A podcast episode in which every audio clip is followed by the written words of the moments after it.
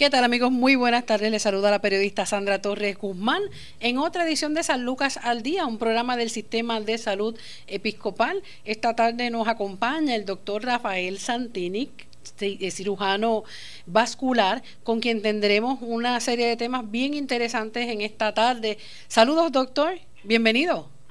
Muchas gracias por la invitación y saludos a todos los que nos oyen. Bueno, doctor, con esta situación, ¿verdad?, de el coronavirus, ¿cómo están fluyendo los pacientes eh, con distintas condiciones vasculares para dar para sus respectivos tratamientos? Pues mira, eh, durante los últimos dos meses, ¿verdad? Eh, nosotros, el doctor Martínez Trabal y yo, nos hemos encargado de continuar con el servicio. no hemos interrumpido nuestro servicio en ningún momento eh, lo que sí hemos notado es una disminución en los pacientes eh, que vienen por sala de emergencia, en los casos electivos y también en la visita de, pacientes a la oficina. Eh, me parece que, el paciente debido a, la, a, la, pandemia ¿verdad? y al coronavirus tiene un temor de, de que se vaya a contagiar, ¿verdad? ya sea en la oficina médica o en el hospital y esto ha causado pues que los números hayan bajado. Lo que sí he notado y hemos notado es que ah, los números han bajado, pero los pacientes que nos están llegando por sala de emergencia están llegando mucho más enfermos y con condiciones mucho más avanzadas.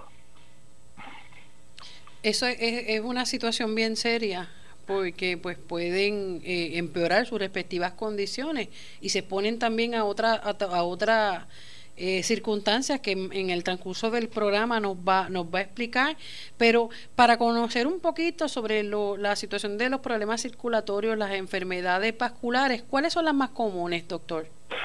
Pues las enfermedades más comunes que nosotros atendemos eh, son las siguientes. Eh, yo diría que la número uno son enfermedades penosas, ¿verdad?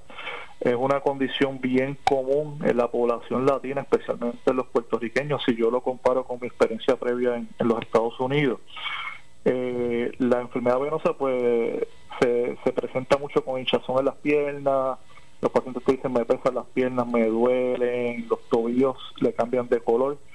Esta una, esta, yo le puedo decir que es lo más común que vemos en la oficina. En el hospital es distinto, lo más común que nosotros vemos en el hospital es la enfermedad periferoarterial. Estos son los pacientes que tienen eh, pobre flujo arterial hacia las piernas. Y usualmente la sintomatología y la presentación son pacientes que tienen dolor en las piernas severos, pueden tener gangrena o úlcera. Eh, además de esto, tenemos otras condiciones como son enfermedades de las carótidas, ¿verdad? Que, que pueden presentar con un derrame cerebral y eso es lo que tratamos de evitar con el tratamiento. Eh, vemos aneurismas abdominales de la aorta, esa es otra cosa, otra condición que veo bastante común. Y en, en esta emergencia, ¿verdad? Eh, es una situación seria porque pues muchos pacientes estarían tal vez en riesgo de, de perder también sus extremidades. Sí, estoy de acuerdo eh, y eso lo he visto en el último mes, lo he visto bastante. Este, por ejemplo, eh, una paciente joven que lleva varios días con, con dolor en la pierna en su casa, con el temor de ir a una sala de emergencias por, por contagiarse. Cuando llega a sala de emergencia, ya la paciente presenta bien avanzado en su condición y desafortunadamente nosotros como cirujanos llega un momento que no tenemos mucho que ofrecer y se nos hace muy difícil tratarlo y el paciente termina perdiendo la, perdiendo la pierna eh, o inclusive perdiendo la vida. Por eso es que yo les exhorto a los pacientes que no descuiden sus condiciones médicas, que le sigan, sigan las recomendaciones de sus médicos, que vayan al hospital si necesite, de ser necesario. El hospital es un sitio seguro donde cuenta con protocolos para evitar cualquier tipo de infección no se descuide porque las repercusiones pueden ser graves en su salud, en su vida. ¿Cómo surgen las enfermedades cardiovasculares? Eh, como dicen en la calle las personas mayores muchas veces que tengo problemas circulatorios y se me duerme la pierna. ¿Cómo es que una persona llega a tener eh, eh, una enfermedad como esta? ¿Cuáles son las consecuencias? pues, pues las consecuencias eh, a largo plazo, ¿verdad? Y es lo que tratamos de evitar, especialmente en la enfermedad arterial periférica, ¿verdad? Que es la arteria de las piernas. Las consecuencias pues pueden ser úlceras, gangrena o perder la pierna. Si ponemos otro ejemplo que sea, ¿verdad? La enfermedad venosa que también puede causar síntomas de dolor en las piernas, eh, lo que más tememos es que el paciente termine desarrollando una úlcera, una úlcera venosa que son bien difíciles de sanar y pueden tomar meses con tratamiento adecuado en, sanar. Si hablamos de la enfermedad carotidia, ¿verdad? que es la enfermedad de las arterias del cuello que suplen sangre al cerebro, pues las repercusiones de no, de no recibir un tratamiento adecuado pues puede ser desarrollar un derrame cerebral que los síntomas son pues, debilidad de los brazos, piernas, por problemas al hablar.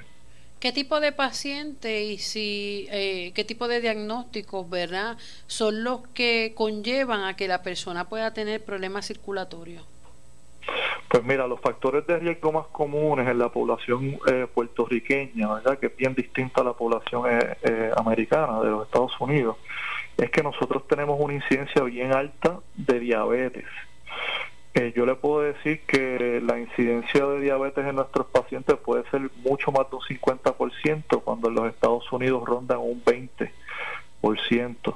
Algunas de las otras, algunos de los otros factores de riesgo pueden ser obesidad. Tenemos una, una, una población eh, de pacientes eh, obesos bien alta, pacientes de alta presión, pacientes en fallo renal crónico o diálisis y eh, también eh, estamos teniendo una población que cada vez va envejeciendo, ¿verdad? Una población que, que, el promedio de, edad cada vez es más y más alto, eh, que esto contribuye a, desarrollar enfermedades que antes no se veían.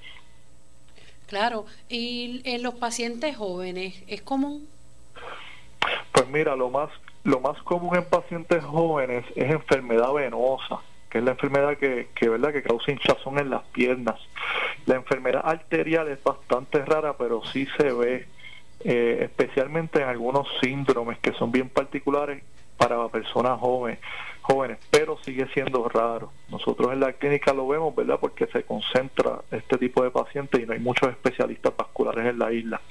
Pero podría decir que la enfermedad venosa es lo más común, pacientes jóvenes. Usted mencionó ahorita de una paciente joven que pues fue básicamente tenía dolor en la pierna y no se atrevía pues visitar la sala de, de emergencia ni la oficina médica. Eh, le pregunto, eh, la, ese tipo de, de, afección comienza así con, con, un dolor de la nada, porque la persona a veces piensa que tal vez pudo haberse golpeado, a veces eh, dormimos sobre una extremidad sin quererlo, ¿verdad? Una mala posición dependiendo de donde nos encontremos.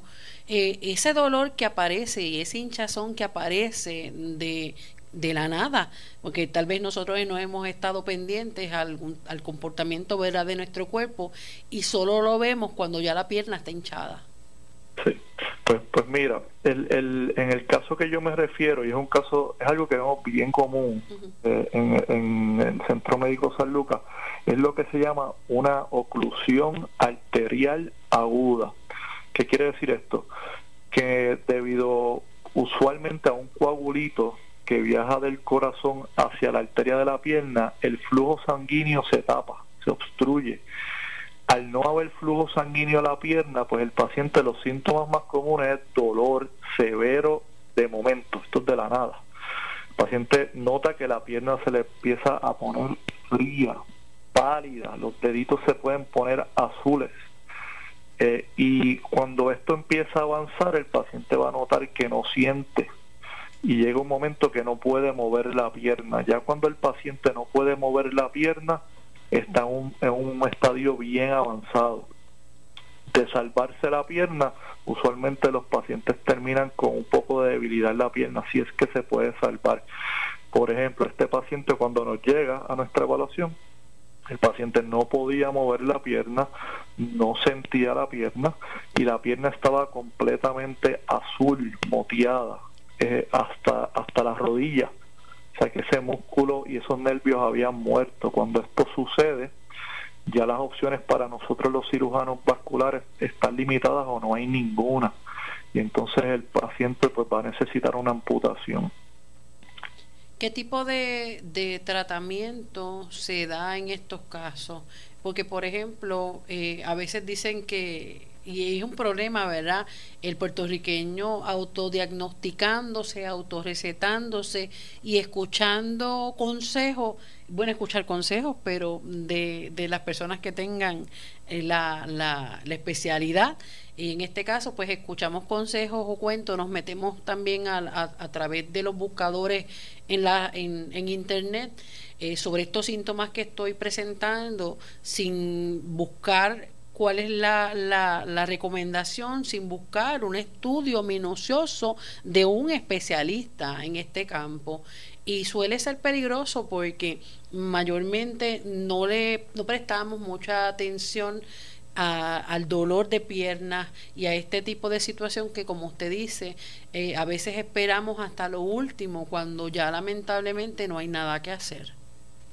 Sí, a mí me parece que hoy en día debido al internet, ¿verdad? Todo el mundo tiene el internet, tiene un celular en la mano. Eh, consigue mucha información en internet, eh, ¿verdad? Tú tienes un dolor en la pierna y empiezas a buscar y, encuentras un sinnúmero de cosas, muchas veces de fuentes que no son eh, confiables. Eh, es bueno que el paciente se instruya, que aprenda, que lea, pero siempre tiene que tener cuidado de dónde está leyendo, ¿verdad? ¿Quién le da una recomendación o una opinión asegúrese que esta persona sea un experto en su campo, ¿verdad? Que sea un médico, no el vecino. El vecino no es la persona adecuada para decirte que tú vas a hacer con el dolor en la pierna. Si usted tiene una preocupación médica, una condición médica, llame a su médico, visite una sala de emergencia. Siempre hay gente que lo puede ayudar. No espere a que la cosa esté tarde para, para buscar ayuda.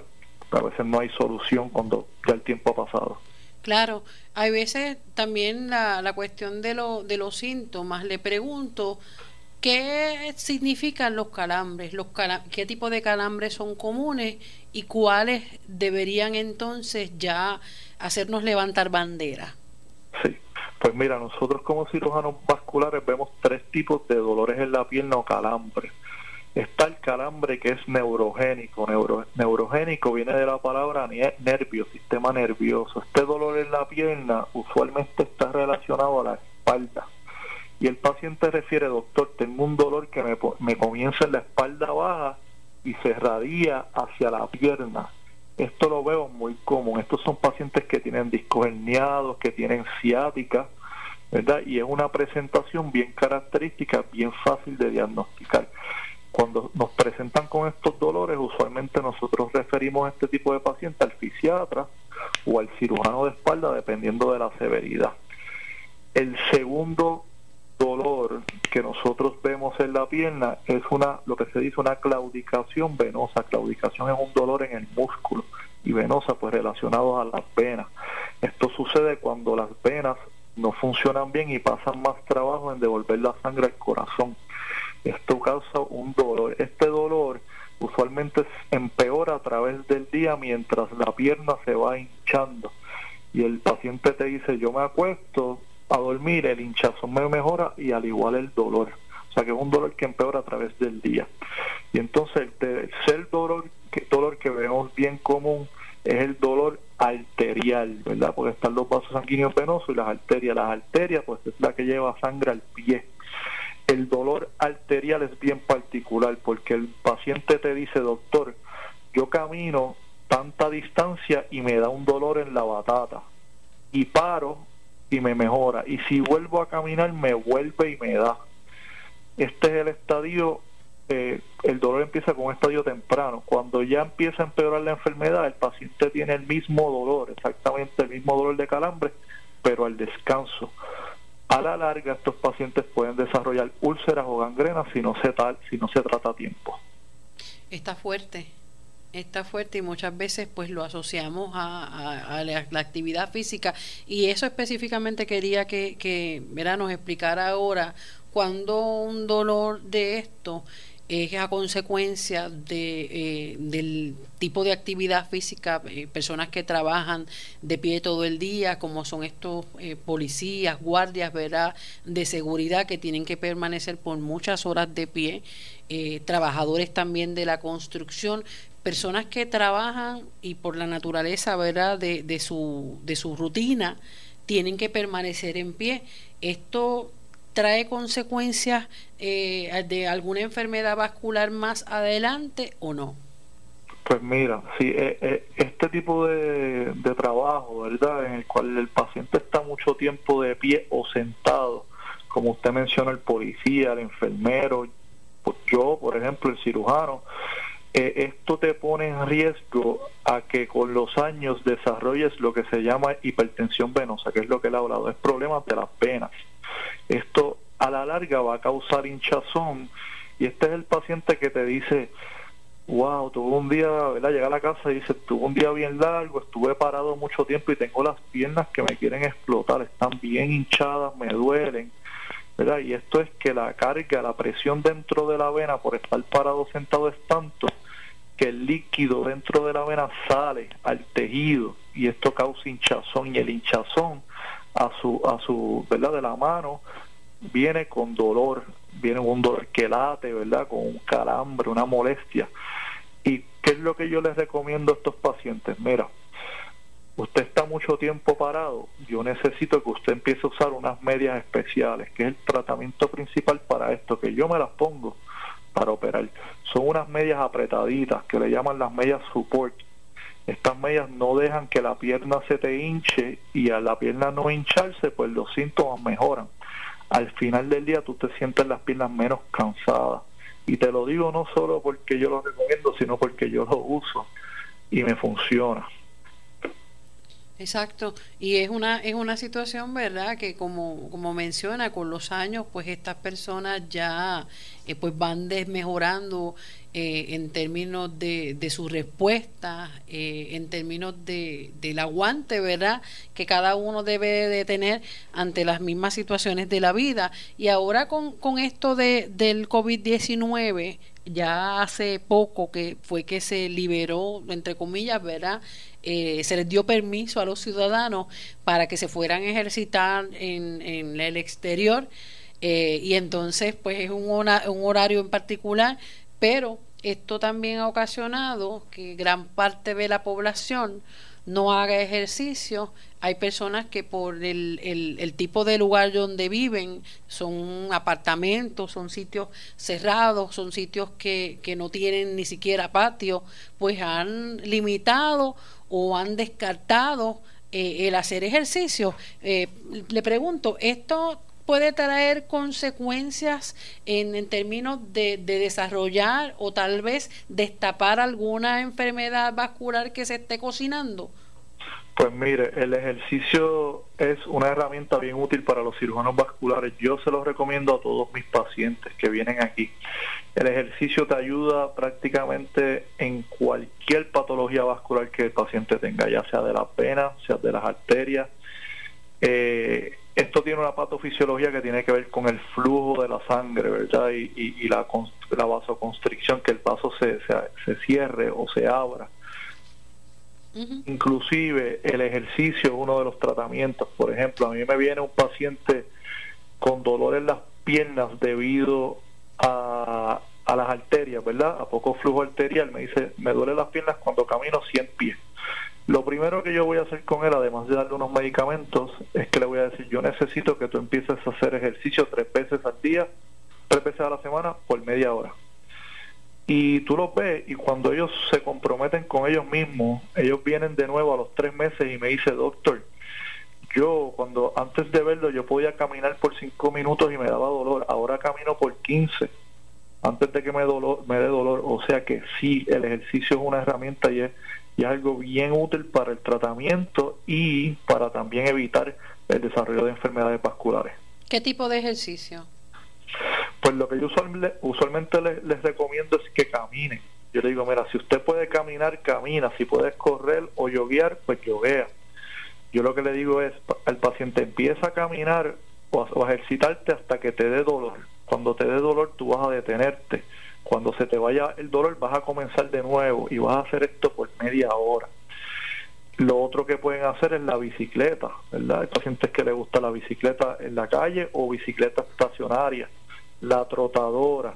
Inclusive he tenido pacientes que me dicen, doctor, a mí me gusta ir a, la piscina. Y yo pues vaya a la piscina, nade o camine en la piscina, cualquier ejercicio que ponga ese corazón a latir y ejercite ese corazón y, y, mueva ese flujo sanguíneo en, los vasos sanguíneos, lo va a ayudar. Claro, y en términos de la alimentación, eh, ¿qué tipo de, de, alimentos deben descartar para evitar tener también eh, esos dolores? Pues mira, la, la, alimentación al igual es sumamente importante, ¿verdad? Eh, especialmente tener una dieta baja en grasa y en azúcares, carbohidratos, especialmente los carbohidratos. Eh, todo esto está desarrollado, todo esto está relacionado a desarrollar patologías vasculares, en especialmente patologías de las arterias. ¿ok? Toda esta grasa se puede acumular dentro de la arteria, ¿verdad? Termina formando una placa que es lo que se llama aterosclerosis. Y esto está bien relacionado con la, con la, con la dieta del paciente y con el peso. Es por eso que si yo tengo un paciente que está un poquito sobrepeso, yo le digo, si tú vas de peso, vas a mejorar mucho, te van a mejorar los síntomas. Necesitas bajarle a los carbohidratos, necesitas bajarle a las grasas, y necesitas hacer ejercicio. O sea, esto es una combinación de cosas, ¿verdad? Tú puedes hacer dieta, pero si fumas, ¿verdad? O no haces ejercicio, pues es una, es como digo, es una combinación de cosas. Cuando tú combinas todo esto, dieta, ejercicio, modificación de factores de riesgo como lo son el fumar o el peso, más medicamentos como son la aspirina o los medicamentos del colesterol, toda esta combinación beneficia al paciente para que no desarrolle ¿verdad? la enfermedad o para que si tiene la enfermedad se, se detenga ¿verdad? y no siga empeorando con el tiempo. Antes de ver en el próximo segmento vamos a hablar sobre un, tratamiento que se está realizando allí en el Centro Médico Episcopal San Lucas, pero antes, ¿hay algún tipo de, de, recomendación? Eh, porque pues la prevención eh, es, lo mejor que podemos buscar, ¿verdad? Eh, no buscar entonces, sí, ya cuando la enfermedad aparece, ya por el estilo de vida, por causas también genéticas, eh, por distintas circunstancias aparece una enfermedad, pues hay que tratarla, pero si podemos prevenirla mejor. ¿Qué tipo de recomendaciones usted puede darle a las personas que nos están escuchando para prevenir eh, las enfermedades vasculares más comunes? Ok. Eh, prevención, pues mira, bien fácil. Seguir las recomendaciones de su médico primario. Hacer una buena dieta. Okay, tomarse sus medicamentos como se le instruye mantener un peso adecuado, hacer ejercicio, no fumar o dejar de fumar si está fumando, ¿verdad? Eso, eso son cosas bien importantes. Pacientes que están a riesgo de estas enfermedades, hacer pruebas de cernimiento, por ejemplo, pacientes diabéticos, pacientes de depresión alta, pacientes fumadores, pacientes masculinos mayores de 65 años, pacientes con fallos renales. Estos son pacientes que se deberían hacer, se deberían hacer pruebas de cernimiento para enfermedades vasculares, ya sea de las carótidas, de las piernas, de los vasos sanguíneos en el abdomen. Hay unas guías estándares para esto. Y a mí me parece que muchos de los planes médicos les requieren a los médicos primarios que le hagan estas pruebas a sus pacientes.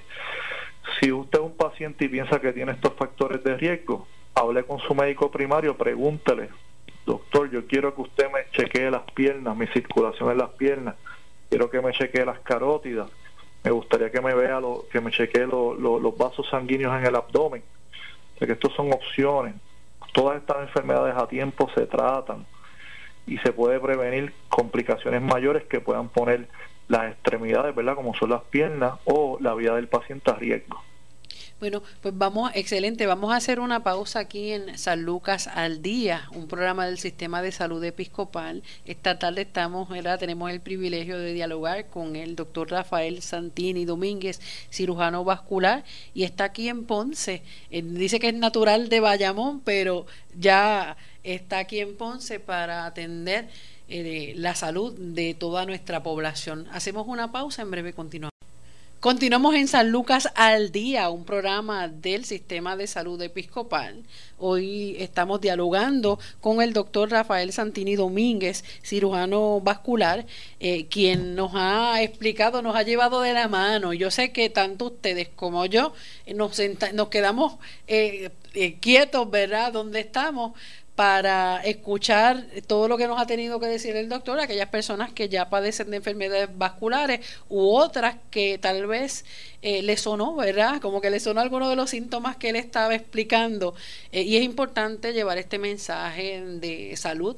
Eh, es importante que usted pueda trabajar todo lo que es el, el bienestar, la calidad de vida, pero a la misma vez, cuando usted presente alguno de estos síntomas, no los echa al lado, no los echa a un lado y vamos a, vamos a buscar ayuda y evitar, ¿verdad?, mayores consecuencias que, pues, lamentablemente, entonces sí, que eh, podríamos perder, como el doctor mencionó, alguna extremidad o incluso la vida. Y no queremos eso, para esto es eh, estos programas, para que usted pueda tomar control de su salud.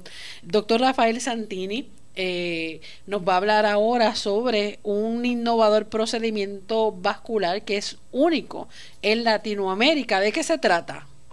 Sí, pues mira, me, emociona mucho hablar de esto porque este procedimiento era una de las metas eh, principales mías como profesional. Eh, tan pronto llegué a Puerto Rico hace alrededor de ocho meses. El TCAR es el procedimiento que, que vamos a hablar ahora. es en sus siglas en español quiere decir revascularización arterial transcarotidia. Y esto es un procedimiento prácticamente nuevo. Esto se aprobó alrededor de hace dos años a nivel federal en los Estados Unidos. Y yo tuve el privilegio de hacer los primeros dos procedimientos en Puerto Rico y Latinoamérica el pasado febrero. Eh, es un procedimiento totalmente innovador eh, que demuestra que aquí en Puerto Rico estamos haciendo las cosas bien, que estamos al día y que tenemos muchas cosas que ofrecerle en el Centro Médico San Lucas a nuestros pacientes. Y entonces, este, este procedimiento, eh, ¿a qué pacientes son los que, los que ¿verdad? Se, se les refiere? Y háblenos un poquito, ¿verdad? De cómo entonces vamos trabajando eh, en mejorar la salud vascular de esta persona. Sí, pues mira, la indicación para este procedimiento eh, es pacientes que tienen enfermedad de las arterias carótidas, carotidias, que son las arterias que, fluye, que, le dan sangre al cerebro. Las indicaciones son bien claras, son pacientes que tienen una estrechez de más del 50% o tiene, con síntomas o pacientes que tienen una estrechez de más del 70% sin síntomas. Además de esto, el paciente tiene que tener unos factores de riesgo que los pongan en riesgo de, complicaciones durante el procedimiento, ¿verdad? ¿Cuáles son estos factores de riesgo? Pacientes que tengan más de 75 años, pacientes que tengan una diabetes descontrolada, una alta presión descontrolada, pacientes que estén en diálisis o pacientes que tengan problemas respiratorios como es el COPD. Estas son algunas de las indicaciones para llevar a cabo este procedimiento. Y entonces pues nos menciona también, ¿verdad?, que eh, esto es más común de lo que las personas se imaginan, este tipo de, condición. Pues sí, el, problema con la enfermedad carotidia es que es una enfermedad que usualmente no tiene síntomas hasta que la enfermedad es bien severa. El paciente está bien, a veces son pacientes completamente saludables y de, de momento tienen un derrame cerebral. Ok, ¿cuáles son los síntomas de un derrame cerebral? Un paciente que, por ejemplo, te dice, de momento, doctor, no puedo mover mi lado derecho por completo, o doctor, no puedo hablar, no me salen las palabras, estoy balbuceando las palabras. O un paciente que la mitad de la cara, tiene debilidad en la mitad de la cara, los músculos de ese lado de la cara están caídos.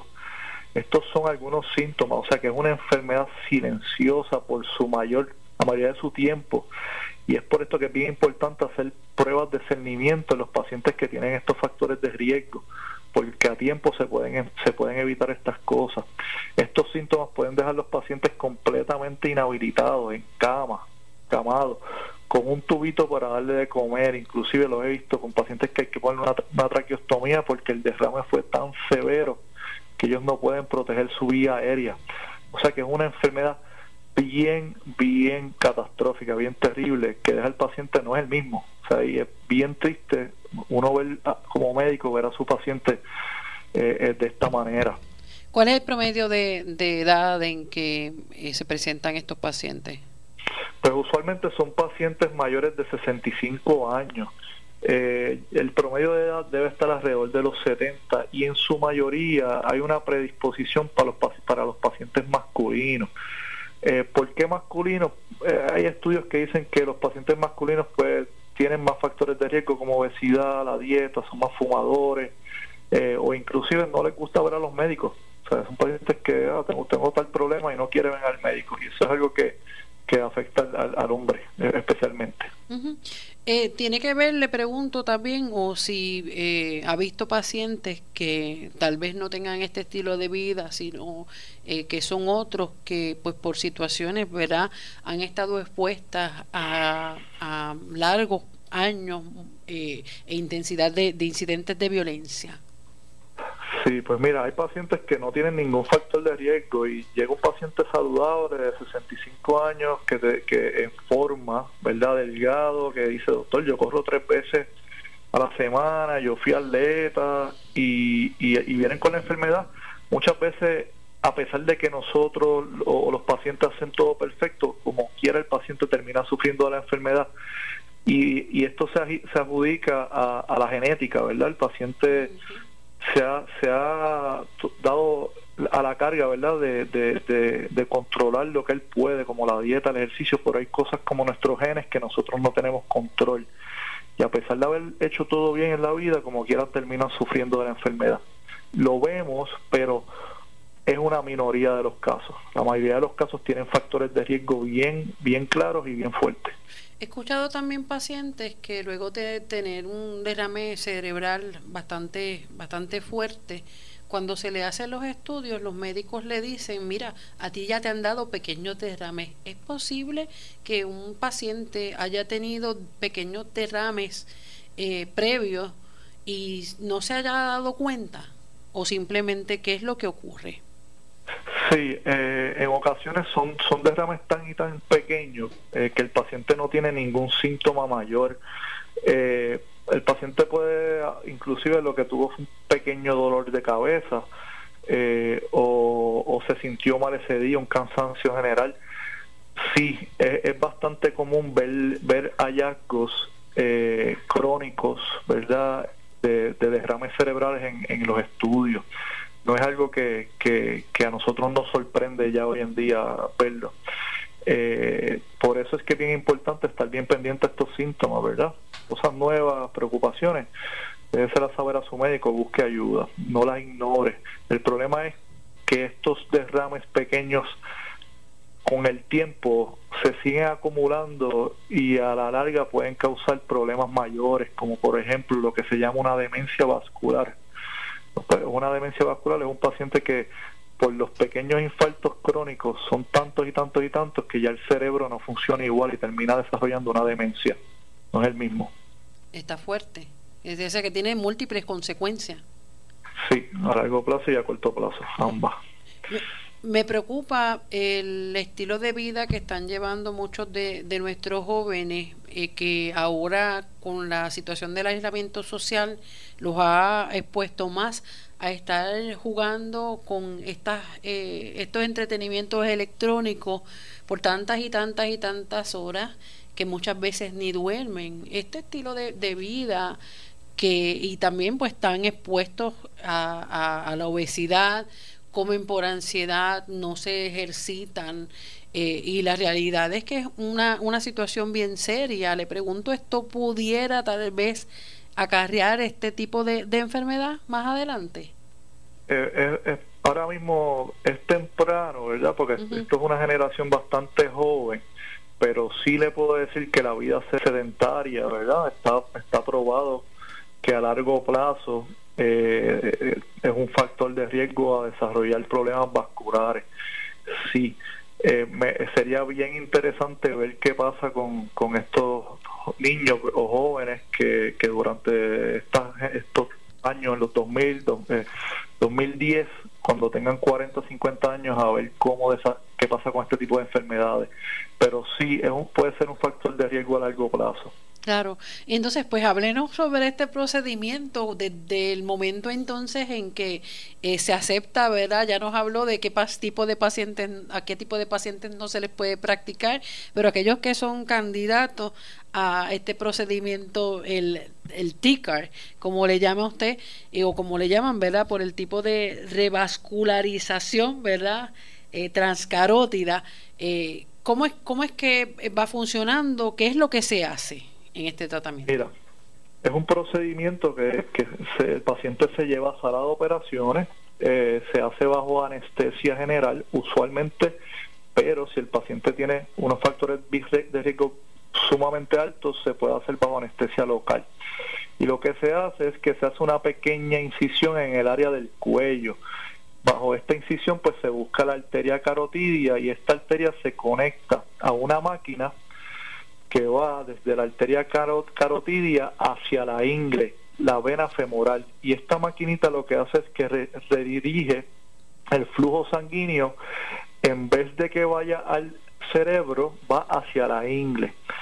Esto me permite a mí como cirujano poner una mallita, una pequeña malla, lo que se conoce como un stent, para ensanchar la arteria que está estrecha sin preocuparme de que haya un riesgo de que esta placa, ¿verdad? Esta, esto, que está causando la estrechez vaya a romperse e ir al cerebro y causar un derrame cerebral. Cuando en el pasado todos estos procedimientos, ¿verdad? El riesgo mayor es que mientras tú manipulas esa, esa estrechez o esa, como se dice, esa placa, se vaya a romper un pedacito, vaya al cerebro y el paciente desarrolle un derrame cerebral. Cuando comparamos este procedimiento con otros, por ejemplo, cuando se compara este procedimiento con poner la mallita a través de la ingle, que es como se hacía antes, antes el riesgo de desarrollar un derrame con este procedimiento nuevo es menos de un por ciento versus a través de la ingle, que es alrededor de un 3 a un 4%, ¿verdad? Y esto estamos hablando de derrames cerebrales grandes que incapacitan al paciente. O sea que hay una diferencia de cada 100 pacientes, 3 pacientes menos van a desarrollar un derrame con esta, con esta tecnología. La otra ventaja bien grande que tiene esto es que pone al paciente en menos riesgo de desarrollar un infarto cardíaco. Además, el procedimiento brinda eh, un promedio de 24 horas de admisión comparado con dos días de admisión que son con las otras alternativas que son un poquito más invasivas. Eh, le puedo decir que el futuro del tratamiento de las arterias carotidias eh, va a ser este tipo de procedimiento. La dificultad hoy en día en realizarlo es que está sumamente controlado. Para tú poder hacer este procedimiento debes tener un entrenamiento en particular. El hospital necesita tener una tecnología y unas herramientas bien particulares y en todo momento tiene que haber un técnico especializado en este procedimiento contigo, que usualmente con, con el cirujano, que usualmente viene de los Estados Unidos.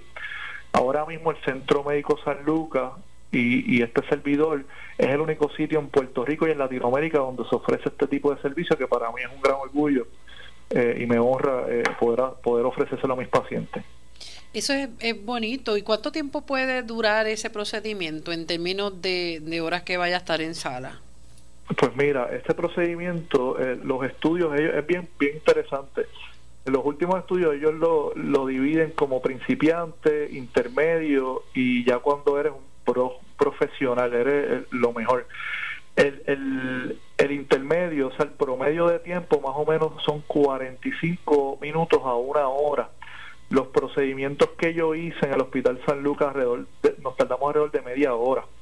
Eh, que, demuestra que realmente tenemos una buena experiencia, tenemos un buen equipo eh, y, el, y el paciente está en el menor riesgo posible, ¿verdad? Menos tiempo en sala de operaciones, el paciente se recupera más rápido.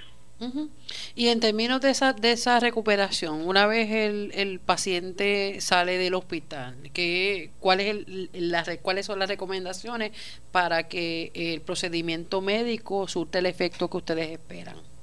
Pues mira, esto, esta pregunta es sumamente importante. Este procedimiento va de la mano con el tratamiento médico. En el tratamiento médico el paciente tiene que tomar tres medicamentos. Aspirina, lo que, se, lo que se conoce como Plavix, y tiene que estar en un medicamento para el colesterol, sin importar que el colesterol esté normal. ¿Por qué? Porque esto evita que la mallita se vuelva a tapar y que el paciente vaya a tener un derrame en el futuro. Además de del tratamiento médico que el paciente necesita eh, continuar, el paciente necesita un seguimiento, un seguimiento bastante intenso, ¿verdad? Que hay que hacerle un ultrasonido, que es un estudio en el cual se ve la arteria, en que se hace en la oficina, se le hace al mes y al año hay que hacerle un CAT scan para ver que esta mallita esté funcionando bien. Todo esto se hace porque esto es un procedimiento relativamente nuevo en el cual hay unas guías de seguimiento en el ¿Para qué son estas guías de seguimiento? Para asegurarse que el cirujano y el centro hospitalario que lo está haciendo lo esté haciendo bien y esté siguiendo las recomendaciones como son y los resultados sean buenos. Nosotros ahora mismo cualificamos y tenemos todas las cualidades para, para seguir haciendo este procedimiento. En términos de, planes médicos, ¿cuáles, eh, verdad? Si pudiera hablarnos también de la cobertura de algún seguro de salud para este procedimiento. Pues mira, este procedimiento hasta el momento solamente está cubierto para pacientes que tienen los planes los planes Advantage con Medicare, eh, pero en el futuro se está negociando para entonces incluir otro tipo de pacientes con, con diferentes planes médicos. Por ahora mismo es bien importante que el paciente tenga Medicare para que el, el CMS este, pague el procedimiento al hospital. Claro, doctor Santini, también eh, queremos que nos hable sobre el centro de cirugía vascular que ustedes tienen allí en, Centro Médico Episcopal. Cuéntenos desde cuándo y qué, qué, es, qué ofrece verdad este centro a los pacientes de, de nuestra región, bueno, de todo Puerto Rico. De, de todo Puerto Rico. Pues mira, el Centro de Cirugía Vascular agudo es, un, es una idea que, que, tuvimos el doctor Martínez Travarillo mientras yo estaba estudiando eh, mi especialidad en, Baltimore. Eh, en Puerto Rico tenemos un problema bien particular y es que hay muy pocos cirujanos vasculares, bien poquitos. Hay alrededor de, de 10 a 12 cirujanos vasculares para 3.5 millones de personas, que eso quiere decir que hay uno para cada 350 mil. Las recomendaciones de las sociedades grandes que haya por lo menos un cirujano por cada 100 mil, o sea que no damos abasto. ¿Qué sucede? Nosotros nos dimos a la tarea, también con la administración del hospital, de desarrollar este centro de transferencia para, para que todas las salas de emergencia de Puerto Rico supieran, sepan que hay cirujanos 24 horas al día, 7 días a la semana, disponibles para tratar cualquier tipo de patología vascular aguda o crónica. Nosotros, el, doctor Martínez y yo, prácticamente aceptamos todo, le brindamos la mano a todos los médicos emergenciólogos y primados y a los pacientes que sufren de este tipo de enfermedad. Eh, además de esto, como parte de verdad, esto es un proyecto nuevo, nosotros estamos recopilando datos y estamos viendo el tipo de paciente que nos llega, de dónde nos llega. Desde septiembre hemos recibido alrededor de 200 pacientes transferidos de diferentes instituciones hospitalarias de, toda la isla. Alrededor de 15 hospitales nos han transferido pacientes. Estamos eh, recopilando la data de nuestros resultados, ¿verdad? Para ver nuestros resultados, para optimizar todo nuestro tratamiento. ¿Hay alguna estadística de aquí en Puerto Rico de, de cuántas personas podrían estar padeciendo de enfermedades vasculares o a nivel de Estados Unidos? Pues mira, este se estima que en Puerto Rico la incidencia de muchas de las enfermedades vasculares es mucho más alta que, en Estados Unidos. ¿Por qué? Porque nosotros tenemos una incidencia más alta de, enfermedad renal, de enfermedad diabética y tenemos una incidencia bien alta de obesidad. La incidencia cambia dependiendo de la edad, ¿verdad? Del paciente, el sexo, pero le puedo decir que es mucho más alta que en muchos sitios en Estados Unidos. Y el problema que, tenemos, que tenemos aquí es que no tenemos la cantidad adecuada de cirujanos vasculares para tratarla. y esa es una de las metas principales de, de nosotros como grupo, el doctor Martínez Travarillo, y es tratar de ayudar a la mayor cantidad de pacientes posible, eh, ya que sabemos que hay una necesidad bien grande. Y en términos de, pues claro, usted eh, tuvo que ir a, Estados Unidos para hacer la, esta especialidad, pero aquellas personas que nos están escuchando, que están estudiando una carrera en, medicina, que les interese prepararse, ¿verdad? Y, pues también poder ayudar a estos 10 o, 12 cirujanos vasculares que hay en el país, ¿cuáles son, cuáles, qué recomendaciones usted les puede dar? Pues mira, eh, realmente esta pregunta me, alegra que la, que la haga. Yo como cirujano, cuando estuve en entrenamiento, una de mis metas principales siempre fue que el estudiante o el residente de cirugía se enamorara de lo que hace, que le, que le guste la cirugía, que le guste la cirugía vascular, que, que un interés, ¿verdad? Que no vean la cirugía como algo bien difícil y bien eh, eh, de, un estrés, ¿verdad? Exorbitante, que, que es puede ser la imagen que tenemos, ¿verdad? Que dicen, wow, cirujano, trabajan mucho, pero me gusta que se enamoren de esto, ¿verdad? Para que creen un interés y sigan por estas especialidades que tanto nos hacen falta. Es una, una, una especialidad que requiere mucho del, del cirujano, emocionalmente, físicamente. El cirujano vascular es el cirujano, o sea, no, es la especialidad médica entre todas las especialidades que existen que trabaja más. O sea, nosotros como cirujanos vasculares somos los más que trabajamos según los estudios, no lo digo yo, salió en una revista bien importante hace, hace como dos años, es, la especialidad que más trabaja en la medicina. O sea que es una enfermedad que una, una, especialidad que requiere mucho, pero es bien gratificante. Vale la pena, los pacientes te agradecen lo que tú haces, crean una relación a largo plazo porque estas enfermedades son crónicas tú lo ves por años en tu oficina, lo sigues viendo, o sea, no es que los trataste y se, y se fueron. O sea, que es una, una, una especialidad bien bonita, bien gratificante y esto es lo que yo trato de, que los residentes y, y, estudiantes vean durante su entrenamiento. Es una de las metas principales mías y una de las cosas que más me gusta hacer.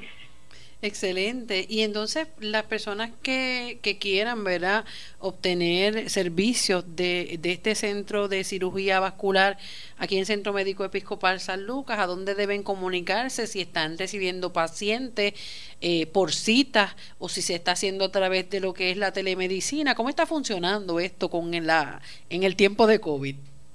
Pues mira, nosotros en, en Caribbean Vascular Center, ¿verdad?, que es la práctica que está que le brinda los servicios al, Centro Médico San Lucas, nosotros no hemos interrumpido nuestro servicio en ningún momento. Durante un periodo de tiempo, pues hicimos videoconferencias para seguir brindando este servicio bien necesitado, pero ya esta semana comenzamos a, tratar de volver a la normalidad. El paciente ya, ya está asimilando bien todo esto, se está protegiendo, nosotros tenemos los protocolos para que el paciente no se exponga a la enfermedad ¿verdad? y que continúe con su seguimiento. El número al cual podrían llamar es al 787-651-1429. Es Caribbean Vascular Center, estamos en la Torre Médica San Lucas, al ladito del hospital, y, opera, y, operamos 100% en el, en el Centro Médico San Lucas. Aquí puedes encontrar a mí, al doctor Santini o al doctor Martínez Trabal, cualquiera de los dos los vamos a atender. Al igual está la doctora Vélez, que es especialista en enfermedades venosas. Doctor Santini, gracias por acompañarnos en esta hora. Ha sido de verdad un, privilegio en dialogar con usted sobre este tema tan importante. Le invitamos a que más adelante también pues pueda traernos más sobre este tema que, eh, claro, hay que llevar la información al pueblo puertorriqueño y sobre todo poder eh, diagnosticarle estas enfermedades a tiempo y qué mejor que con especialistas como ustedes. Bendiciones, doctor Rafael Santini Domínguez, aquí en, San Lucas al Día. Buenas tardes. muchas gracias por la invitación. Bueno, muchas gracias. Bueno, nosotros nos despedimos, regresamos. Eh, el, mañana a la una de la tarde por aquí por Radio Leo 1170 AM en otra edición más de San Lucas al Día. Buenas tardes.